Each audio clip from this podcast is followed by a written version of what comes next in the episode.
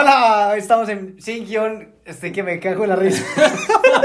Porque hoy estamos en un, en, un, en un podcast bien raro. Primero, traemos a la persona con el guion de vida más impresionante. Tiene protocolo para ponerse los calzoncillos. Sí, sí, sí. Aquí les vamos a presentar a nuestro invitado de hoy. Y es Alejandro Gallo. Alejandro Gallo. Sí, señores. Y Alejo, tan lindo. Trajo una listica y es que para la conversación de hoy. ¿Qué vamos a hablar hoy? ¿Vas a leerla o te la No, no, sabes? no, me extraño, no, no. Vamos a hablar entonces de ventas, de gestión comercial, del tema de todo el relacionamiento humano que tanto nos apasiona y que básicamente genera valor. Perfecto, entonces a la banda. Pero Un, espérate, espérate, espérate. Santi, para los que no sabían, era punqueto en su época de adolescencia. Entonces, la banda de hoy va a sonar al estilo punk. Va. Listo. Hágale. Pa, para, pa, pa, pa, para, pa, pa, para, pa, pa. Ay, güey. Ah. No, no. Ah, es que se gutural, güey. Pata, weón. Oiga, nunca me había tocado en versión punk, weón. No, total, es que hoy, hoy definitivamente creo que sí es un sin guion de verdad. Pero antes, antes que todo, pues importante como que, Alejo, presentarte un poquito de quién sos vos, qué haces para que la gente que nos escucha esté pues como en contexto. Claro que sí, no, básicamente soy Alejandro Gallo. He estado en el mundo de las ventas pues ya hace, no sé, de forma indirecta podría decir que siete años, de tiempo completo, ya hace dos o tres años. Es lo que me apasiona y he trabajado pues en, en muchos rubros, en el tema de la moda y de la ropa, en el tema constante incluso de jabones, químicos, etcétera. Antibacteriales, pues. Esa chimbada. He trabajado en el mundo del marketing digital y en todo el tema de consultoría. Entonces ese soy yo, 24 añitos, pipiolo, No, pues ya. Estos 24 manes ya- años, madre que mide como 3 metros. prepensionados.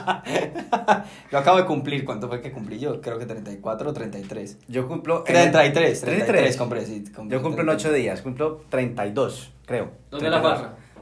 No sé, mejor dicho.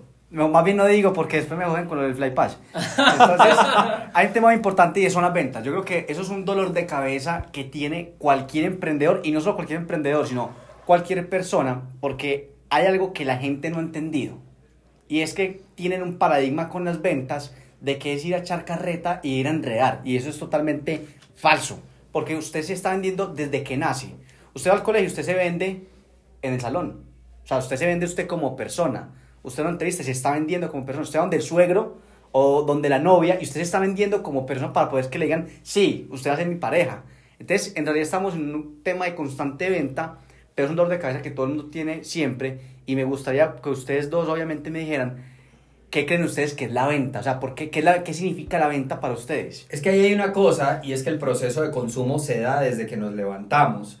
O sea, el proceso de consumo se da de ambos lados. Lo que vos estás dispuesto a consumir y que en todo momento se te está vendiendo, a veces sin ni siquiera decir una palabra. Porque es que las imágenes, o sea, llegas a un supermercado, claro, y los olores, o los olores, o un montón de cosas. O sea, el ser humano es perceptivo en todo el sentido de la palabra, tacto, y a veces creemos que simplemente la voz es lo que nos va a vender. Entonces, desde que nos levantamos, y yo uso una frase que es desde que nos levantamos, el perfume que decidimos eh, aplicarnos, la camisa que decidimos colocarnos, los zapatos, todo lo que decidimos antes de salir de nuestra casa es para venta. Si no vendiéramos, no necesitaríamos espejos.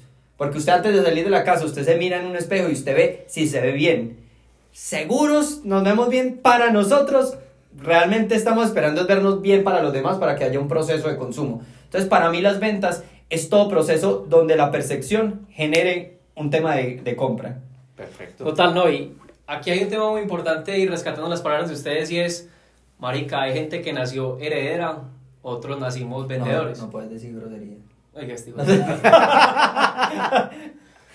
Parce, y no todos contamos con la, llámelo destino, llámelo como lo que sea, de venir de papás empresarios o de papás y nacer en una cuna, que no está mal, no critico, porque hay gente que también nace en cuna y construye riqueza de, de buena manera y, y vende.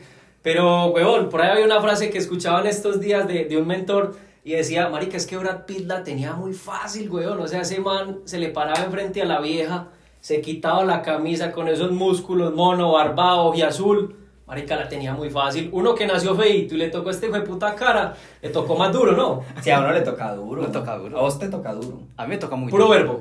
Parce, yo digo... Este man es labia, este man es 99% labia 1% presencia. 100%. No creo que ni el 1%. Yo tampoco. Este man es más labia, weón. Eh.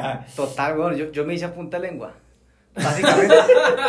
y eso, y eso, y vos como conectas el tema, entonces, no todos salimos vendedores o, o, o qué pasa en ese proceso. Ese es otro mito, que, que si uno como vendedor nace o se hace.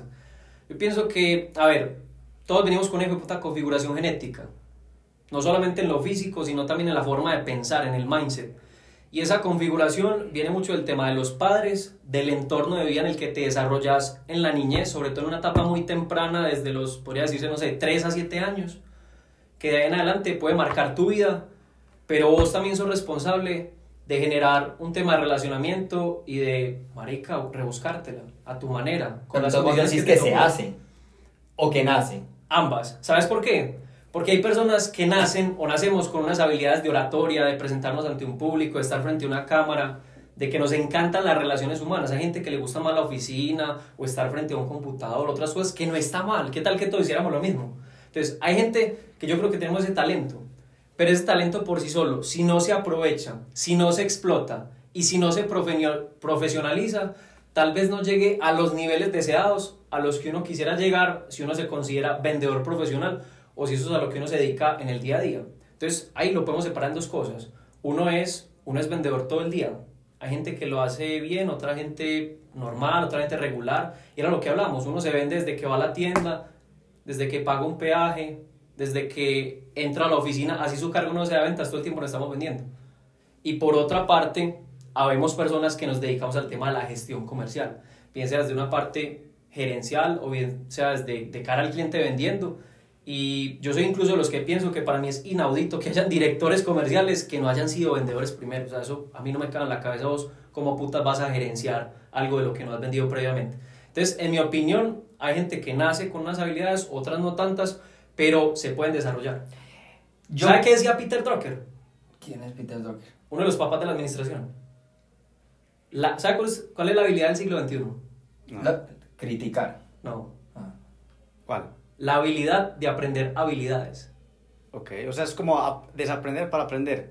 Sí, y que lo que vos te pongan en la mesa, no importa si es ingeniería de software, cálculo integral, ventas, químicos, puta, que lo aprenda. Santi estudió negocios internacionales y no sabía un culo de química. Y hoy en día tiene una- una empresa que factura no sé cuánto Yo tampoco. de químicos. Exacto. Así es que de hecho lo quiero conectar No con los... puedes decir cuánto nean. Vienen a secuestrarte. Mira a Juan Piz González cómo lo tienen, weón. Pilas con el tema ahí. Yo quiero conectarlo con algo y con el tema de se hace o se nace. Pero vos qué crees? Yo O creo sea, que son los dos. Porque si aquí hay un ¿También tema... crees que son los dos? Entonces Sí. yo soy el único de la mesa que cree que solo se hace. No, Papá, pues está muy bien. A ver, yo a qué punto voy con el tema de que se nace y se hace, son las dos opciones. No es uno o la otra, son las dos. Porque evidentemente hay gente que nace con un talento de comunicar asertivamente una solución. Hay otras personas que les cuesta. Sin embargo, para esas personas que no tienen esa habilidad, que me la han preguntado en mentorías, venga, es que yo soy tímido, y yo es que lo que venden no es ser extrovertido.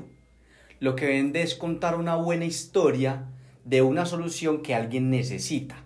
Yo lo que tengo que buscar en las ventas, primero, es que los negocios no se hacen entre marcas, ni entre equipos, se hacen entre personas. Y el único match que hay para que se haga una transacción es la confianza. Yo Total. confío en ti, en lo que me estás contando que me vas a solucionar y yo por eso te voy a pagar. Si yo confío lo suficiente en eso, yo pago, ¿cierto? Por eso confían en Gensei porque cobra una marca como, pues, o sea, tasa de usura, weón. Pero porque confían, porque confían en su, en su proceso. Si no fuera así, dirían, no lo pago porque no lo vale. Exacto. Cuando uno paga lo que vale es porque... Valor costo, que ya habíamos Exacto. hablado en otro podcast de ese tema. Valor percibido. Eso, el valor percibido, que es que al final es lo que tiene que, de alguna manera, hacer que una persona pueda invertir más en algo. Porque una cosa puede costarte mil pesos, Ujú. pero no es malo que la puedas vender en un millón de pesos. Eso quiere decir que tenés un valor percibido increíble Exacto. y ese valor está fundamentado en procesos ideológicos y está fundamentado en un modelo de confianza, que al final el modelo de confianza es un, un nivel de creencia. O sea, yo creo en ti, creo en tu modelo ideológico, porque es que al final, por más que sean productos, servicios, personas, realmente todo confluye en ideas. O sea, uno lo que vende son procesos ideológicos y eso es lo que le compra a la gente. Yo, yo, yo digo el tema de nacer y de hacer porque creo que es muy cercano. O sea, creo que, aunque sea muy cercano, yo creo que la gente nace en blanco. O sea, uno nace realmente en blanco, por más código genético que tengas, usted nace en blanco porque, mira que yo tengo tres hermanos, los cuatro somos totalmente diferentes. Estamos criados por lo, pues tenemos el mismo código genético y o, pues tenemos como mamá, papá igualitos, entonces tenemos que nacer muy parecidos, pero somos totalmente diferentes, o Pues sea, que vos sos hijo del lechero, weón. Sí, pero el lechero era chimba de vendedor, entonces, O sea, saludo para el lechero, te estoy buscando todavía. Pero Ar- arroba don Brandon arroba. Brandon Raya piso oficial, papá, por DM. de... Papá, hola papá. Pero más allá de eso es, parce, o sea, uno yo creo que se hace y hay un proceso que decía Carlos Muñoz, este, este speaker que, que usa chaquetas a lo loco, y el man decía, mi papá en unas reuniones familiares, todas las reuniones el man se levantaba y decía, un momento que mi hijo quiere hablar. Un momento que mi hijo quiere hablar. Todas las reuniones, weón. Va, un momento. Y el man odiaba a su papá y odiaba que el man se parara y decía, un momento que mi hijo quiere hablar. Ese man cobra 40 mil dólares por hablar una hora, porque lo coticé para dar unas conferencias y yo dije, voy a cotizar a este man 40 mil dólares. Me tocaba traerlo en primera clase a él y a una, como una amiga o la novia, no sé quién será, la esposa. El la esposa, la esposa, el flete, el flete de Carlos Muñoz. Este, no, la esposa, me respeten, respeten. Y toca traerle unos ayudantes en otra, o sea, para hacer una parafernalia por ahí de 70 mil dólares o 100 mil dólares traer a ese man acá. ¿Y a qué iba ese asunto? El papá hizo que una piedra que estaba en blanco la talló, la talló, la talló poquito a poquito y ese, ese tallado que no quería la piedra, que no quería Carlos Muñoz en un principio, hoy lo tiene cobrando todo ese dineral por hablar. Entonces por eso yo creo que el tema de hacer va por encima del nacer, porque uno nace en blanco y a veces ni siquiera quiere hacer una cosa y los que tienes alrededor te tienen que ayudar a hacer. O sea, Claro. chimba, estar aquí y estar aquí con ustedes de alguna manera me ayuda a mí a coger cosas y a decir, hey, mira lo del fly pass de Santi y toda la cosa, porque no lo he hecho. Mira que ahorita decía, somos competencia o competencia. Creo que esa es la, la palabra que Ajá. utilizas, ¿verdad? Total. Ahí es donde la competencia te ayuda a, a hacer, a hacer de vos el vendedor que tienes que ser, no sé. Así Sí, es. total, y, y uno, uno empieza a rodarse de mentores, para nadie es un secreto y yo lo hablo siempre, Santiago es uno de mis mentores. Y yo era uno antes de estar en la universidad, empezar a vender esos Antibacteriales y, y cogí un montón de cosas y en el camino uno se va pegando de esa gente. Por ahí hay una teoría que dice que uno es la suma de las seis personas con las que más comparten el día. Entonces uno ahí, uno ahí piensa, "Hue puta, ¿y yo, yo con qué, qué equipo comercial tengo al lado? Ay, pero Bueno, chimba que la gente piense, Sí. ¿cuáles son las seis personas con las que hoy estás andando y con las que más compartes? No, si más compartes, voy de este podcast. No, mentiras. sos lo que sos gracias a mí, weón. Porque antes eras súper aburrido. que No, te este man- acompañáramos todo el hijo de Este puta man era súper aburrido. Pero empezó el podcast conmigo y mire, así, está pegando muchísimo. Pero eso es muy bacano, que la gente se pregunte quiénes son las personas que se rodean y qué es lo que le entregan, qué aprenden de esas personas, positivo o lo que llamamos negativo. ¿Y qué entregas? Y, y que Porque el proceso de consumo es, es doble. justo, de es mutuo. Toma y dame. Que eso, ¿qué tomas y qué das? Porque eso es puro mutualismo. Si eso weón. está en desequilibrio, apague y vámonos. Entonces, ahí como, como cerrando, digamos, como esa idea, digamos que están las dos. O sea, hay personas que nacen porque naturalmente en su entorno se crearon esas habilidades. El que no, también lo puede hacer porque al fin y al cabo la mente es un músculo. Y es como ir al gimnasio. Entonces, usted quiere vender, empieza a practicarse, a soltarse, el storytelling. Y también digamos que como conclusión aquí es, lo importante de la venta no es ser ex- extrovertido, porque es un paradigma. Ah, es que tú eres súper extrovertido, tú hablas mucho, Y hay tú eres tipos de vendedores. Hay tipos de vendedores. Yo tengo un socio que es súper tranquilo, súper calmado, y el man hoy vende de las cosas más teras de la, de la agencia.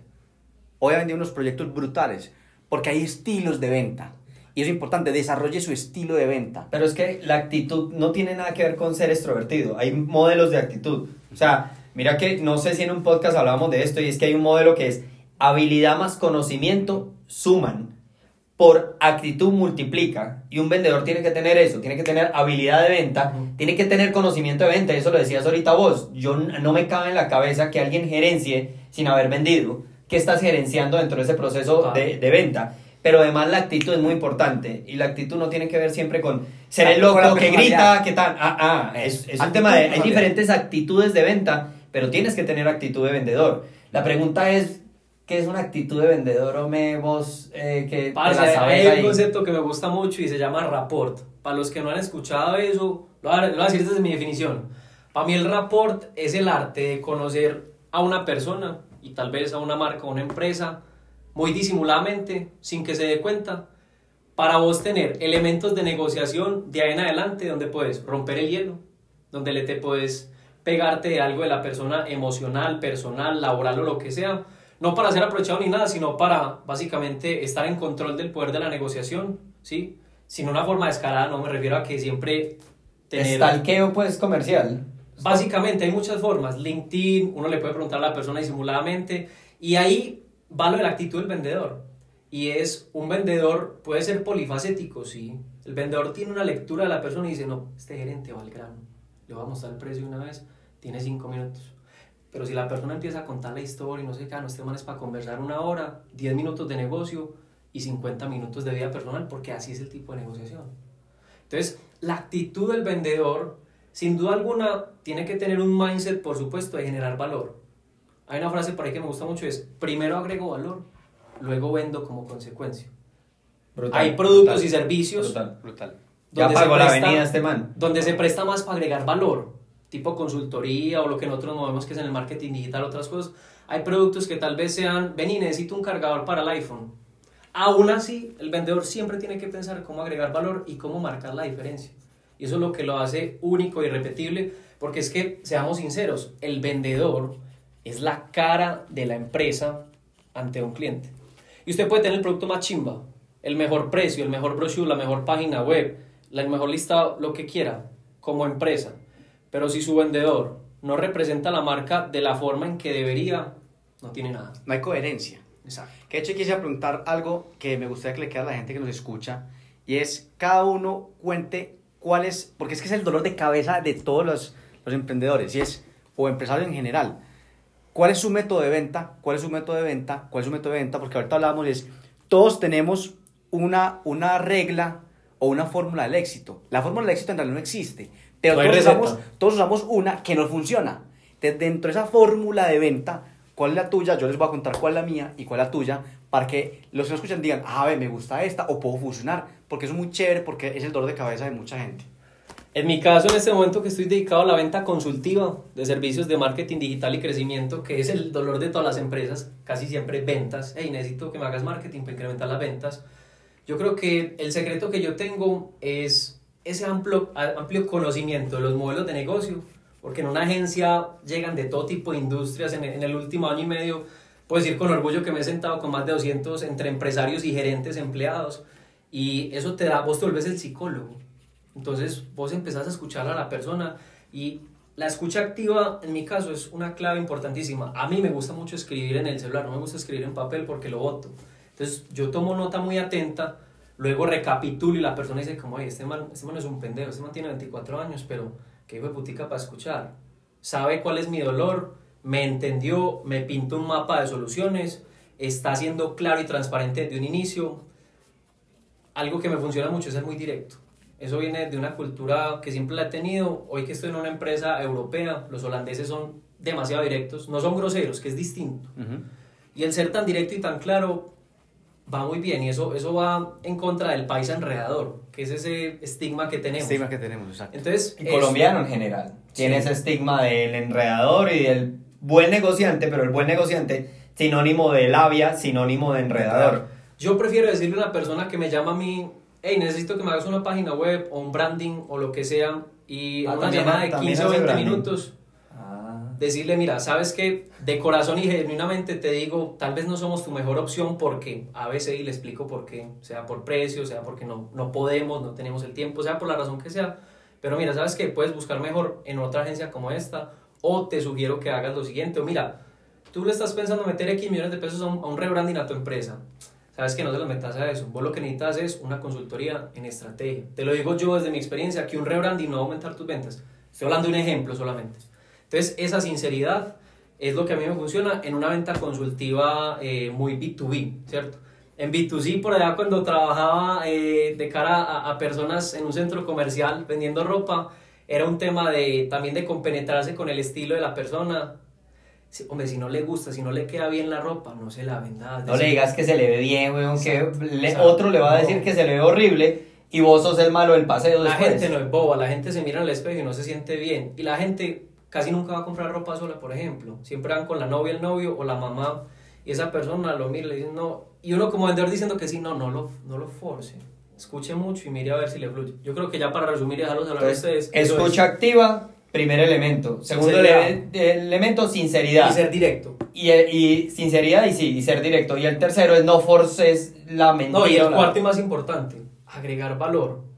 Inclusive a veces les termino dando tips a la gente que no necesariamente tiene que ver con lo que me buscaron, pero les digo, ¿sabes qué? No te olvides de estas tres cosas que para tu negocio son clave. Me parece bueno el tema. Está ahí. chévere, está muy bacano. Mira, ahí yo, digamos que, ¿qué uso yo en, el- en los modelos de venta? Porque literal yo soy el, el comercial de, de mi agencia. O sea, yo soy el, el que sale a vender, a buscar clientes. y Tiene, hablar tiene con los todo, clientes. mostrar maletincito de vendedorcito. ¿Qué? Tengo maletín, ¿cómo así? El ABC. Bueno, y venga, aunque no les parezca y, y- y parezca algo gracioso, este maletín es un proceso de venta también. Sí, claro. ¿Por qué? Porque la mayoría de mis clientes, la mayoría de mis clientes son clientes, digamos, de, de edad. Y vivieron esta época y conocen este maletín. Y yo con esto rompo el hielo. O sea, yo llego a una reunión con el gerente de una constructora. Y cuando llego con esto, de una me dice, pucha, yo tenía este maletín. Yo tenía este maletín cuando iba al colegio. Tan, rompí el hielo de una vez. Y ahí estás construyendo rapport. Obviamente, y estoy construyendo sobre un proceso cultural y sobre un proceso emocional, porque este maletín representa a pobres y a ricos en este país. Antes no podías decidir si me compraba un Louis Vuitton o me compraba un Toto, me compraba tal. Antes esa decisión no se daba. Este era el maletín del, del pueblo, el maletín de Pero todos. chévere, si no puedes ver el maletín por Spotify, ya sabes que esto está en video en YouTube. Entonces, sigue con tu proceso de... Entonces, ¿cuál es el proceso de, de, de venta que yo utilizo? El primero es conocimiento. O sea, creo que es muy importante que la persona que te viene a comprar, dale todo el conocimiento de lo que él está comprando, porque él a veces viene a comprar algo que no entiende. Entonces, para mí es totalmente claro. Yo primero le doy una clase de branding, la maestría de branding. Cojo aquí el iPad, antes el cuaderno, ahora lo cargo en iPad porque lo mismo que decías vos. Empecé a llenar cuadernos y después me volví a encontrar con la persona y empezaba a buscar página por página y era horrible. Entonces me compré el iPad y ya con esto, esto no hago ni un dibujo. weón. O sea, Todo el mundo utiliza Procreate para hacer dibujos. Yo para rayar y Si hacer- compraste iPad es porque esa agencia está dando platico, ¿no? La agencia le va bien. Yo siempre he dicho que existe- existen los traquetos legales y es, este.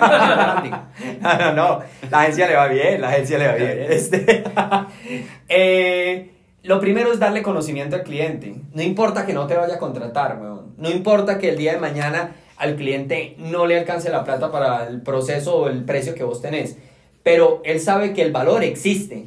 Que él no es el consumidor por su capacidad adquisitiva es otra cosa, pero darle el conocimiento suficiente para que si él se va a otro lado, no lo engañen. Para mí es súper importante que un cliente o una persona que viene a hablar conmigo, cuando se vaya, no le vayan a meter mentiras.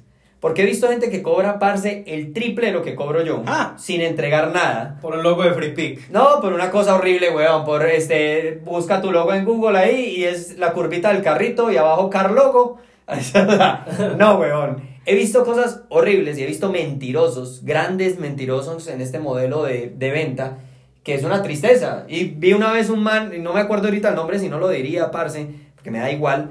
Y era vendiendo un proyecto de branding en 90 millones de pesos a un cliente que tenía una, tiene unas areperas en Itagüí que se llama Jaime Arepas.